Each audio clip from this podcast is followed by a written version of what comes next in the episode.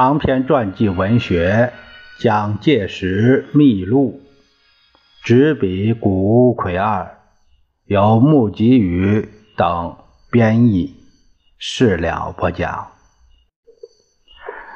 第五章第七节：不彻底的停战命令。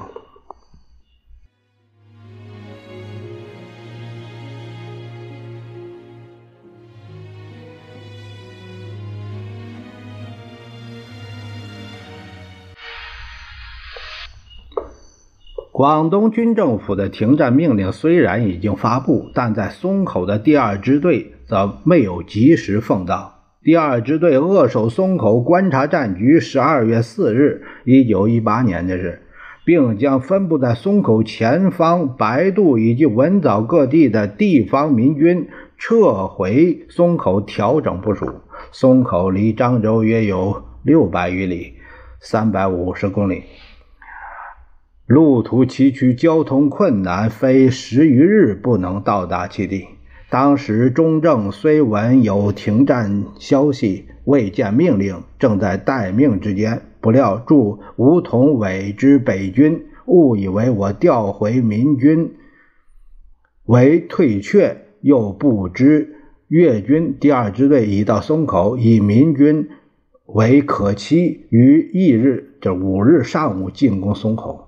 幸越军谍报迅速，早已准备迎战，行至十里路程白湾地方，已遇北军。广东军已展开迎战，迎头痛击，相持两小时，北军事已不知，纷纷退却。然沿途仍据阵顽抗，乃至傍晚，越军追击至秋眼附近，离松口约四十里。敌犹抗拒不退，广东军列阵还攻，至晚八时，一九一八年十二月五日八时，敌方退走。是晚，中正支队完全占领秋岩地方，迎击成功，更继之追击，但战况则未可逆料。盖北军士气颇高。而粤军第二支队所属第三十八、三十九两营死伤过半，且左翼文藻方面毫无戒备。如敌军由文藻进袭松口，则我军将会陷于困境，因此而有开拓右翼之必要。同时，也是为了和在右粤方面先游附近的许崇智军能够确保联络。至六日拂晓，中正支队由秋衍出发，进攻二十里前方至吴同伟。呃，梁鸿楷统领的所部由秋衍渡河，大张西攻其右翼。邱耀西统领所部直逼其地。敌在吴同伟前方，忧惧险抗拒，后因梁部逼其右翼。其后方路线即为粤军截断，民军一部分亦由左翼进逼，以助越军。敌见势着，因向永泰逃遁。是日正午，越军完全占领梧桐尾。自此，中正支队与攻兴化之许崇智军联络确实，消息灵通。而半月来挺进七百里城之孤军，志士稍得生气，即进攻永泰之据点，亦由是而始定也。然而攻向永定的途径并非坦夷，敌军凭借天险，在继续顽抗抵抗之中。自梧桐尾至永泰附近之界竹口，就是爱竹口五十里之间。深山穷谷，步步入险，正立于以东防西之地。而北军战力望风顿溃，一无抵抗，乃至界竹口附近，因其福州之援队已到，乃再列阵抵抗。中正支队亦于是日乘势追击。七日下午，直至离界竹口五里地飞鹰地方。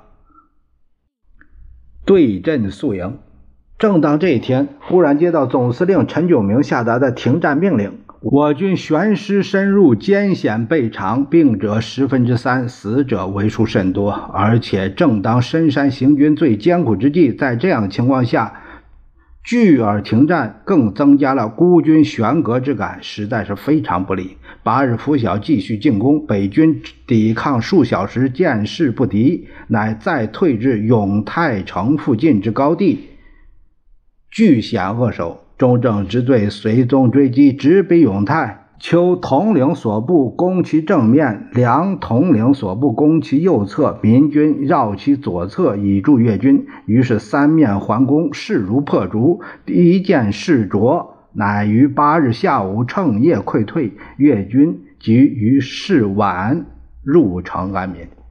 九日上午。梁统领率其所部攻击至太太口啊，也叫台口地方。邱统领所部继续前进，拟直逼福州，以扫巢穴。盖福州与太口相距不过六十里，其地势以高临下，而永泰大河大张西，直逼福州，又顺流而下之一尤胜地势也。这是蒋介石在粤军第二支队进攻永泰情况始末，一九一九年一月他的一个记述。在这个阶段，按照规定的计划是要继续向葛岭进攻，但因停战命令已经奉到，不能再向前进击。当时福建督军李厚基惊慌失措，他一面预备乘船逃遁，另一面使用缓兵之计。却向陈炯明求和，因此陈炯明下令停工待命。我当时明知陈炯明重缓兵之计，我乃令梁秋统领向福州进攻，但该统领已接到陈炯明同样停工的电报，就不肯听我命令。无可奈何，只有决心停战。不过有必要获得敌军方面对于停战的确实保证。乃咨送李厚基续明停战命令，即问其是否承认越军之停战以各守原防之约言。而李之复文满口承认，并言以电漳州陈总司令与直接交涉。广东军以其既承认停战，故结各守原防，再不乘胜攻省，叫福州，以守信约。于是。乃于十日公布停战命令，令人遗憾的永泰之战。然而，对李厚基的话加以信任，实在是犯了疏忽的错误。结果不到五天之后，就重整旗鼓，背弃约定，出兵反攻。而李乃毫无诚意，不顾信用，利用停战机会，以为缓兵之计，司令其前降。粤军之旅长周永贵反攻太口，周永贵前在上杭之战为粤军所俘，因其立誓效忠，故于释放，是一个没有节操的人。周永贵于十二月十五日，一九一八年对太口展开反攻，尽其福州附近所有之兵力，率步兵五千，炮兵一个营。沿途焚烧民居，杀戮无辜，以泄其愤，以助其焰，竭其毕生之力，而与中正支队千人决战。幸粤军防御前线不稍懈怠，抵抗是日下午，中正自觉受欺。于是，蒋介石在这次战役之初的十二月三日，非常不巧身体生病。到这个时候，病情突然加重，不得已委任部下部署前线。即闻敌军突袭，抱病往太口火线亲自指挥。当时见到的情况是，各统领业已撤退，最大火力的炮队安置于无用之地。加以后方，俄船蒋司令官在前线被敌军包围，在永泰的行营人员闻风争先逃遁。蒋介石急忙返回永泰重新部署，然而军心一旦浮动，就很难约束，不得已乃自太口撤退，缩短防线，决定据守永泰城池。而梁丘各部又不遵命令，擅自退却，致深刻敌军枪弹猛射入城。乃至前方部队已经逃遁及敌军攻入城中，中正只身冲围而出。蒋介石以司令官的身份亲自率军出击，追奔逐北，势如破竹，但却一转而体验到失败的痛苦。这就是永泰之战的经过。失败翌日十六日，检讨此次失败原因，笔记下来永志不忘。不用说，失败的根本原因在于停战命令，但并非仅止于此，而还有以下的各点：第一，防线设定问题。本来应该驱逐敌军之葛岭之外，在葛岭布防，但却不此之途，而将设防设于太口，地形不利，且距离根据地永泰城太近，太口一旦失守，永泰立刻濒临危险。其次，过于信任停战条约。而不曾设想到敌人会有反攻过来的可能性，疏于多派侦探。这是由于连日来病况加剧，不能亲自充分视察地形与敌情，深感悔恨。再有就是军纪士气方面，我军诚然是一鼓作气拿下永泰，到了这个阶段，却因争夺入城首功内部不和，及占领城池之后，统领。梁鸿楷色迷烈焰，沉溺于居于舒适的严战中，连统御部署的人物都是这样一副形象，士兵纪律紊乱，可想而知。一部分掠夺财物的人，当敌人反攻时，只顾护卫其战利品，不能打仗。此外，纵然是不曾为非作歹的士兵们，但也因停战命令的发表，松懈了。斗志经过长途跋涉进击，而且在追奔逐北的胜利之后，一旦面临短暂的和平，要想保持纪律、鼓励士气，实在是非常不容易的事。综合以上的检讨，得到一个结论如下：至此得到一个最大的教训，孤军深入，只有乘胜猛追，到达目的地而后止，万不可中途停顿，更不可对敌守信也。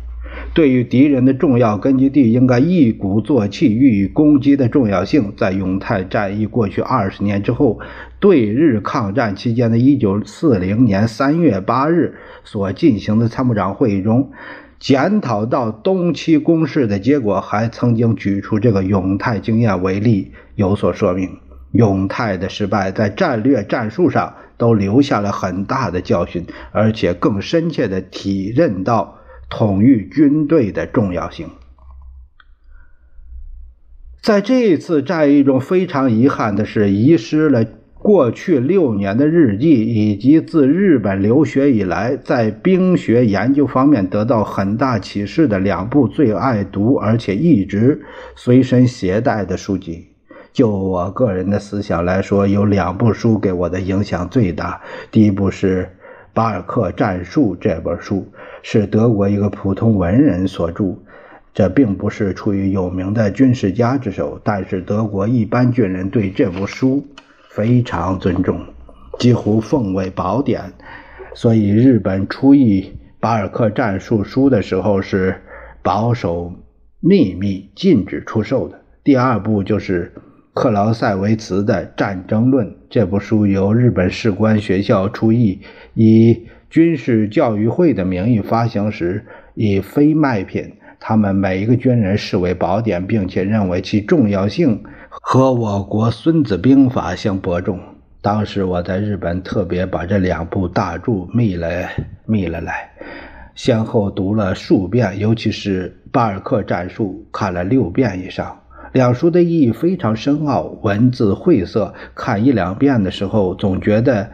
呃，结局难解，枯燥无味。看到第三四遍的时候，全班意义才有所领会。日后愈读越有味，终不忍释手。就是在战场上随时批阅，也引人入胜如此。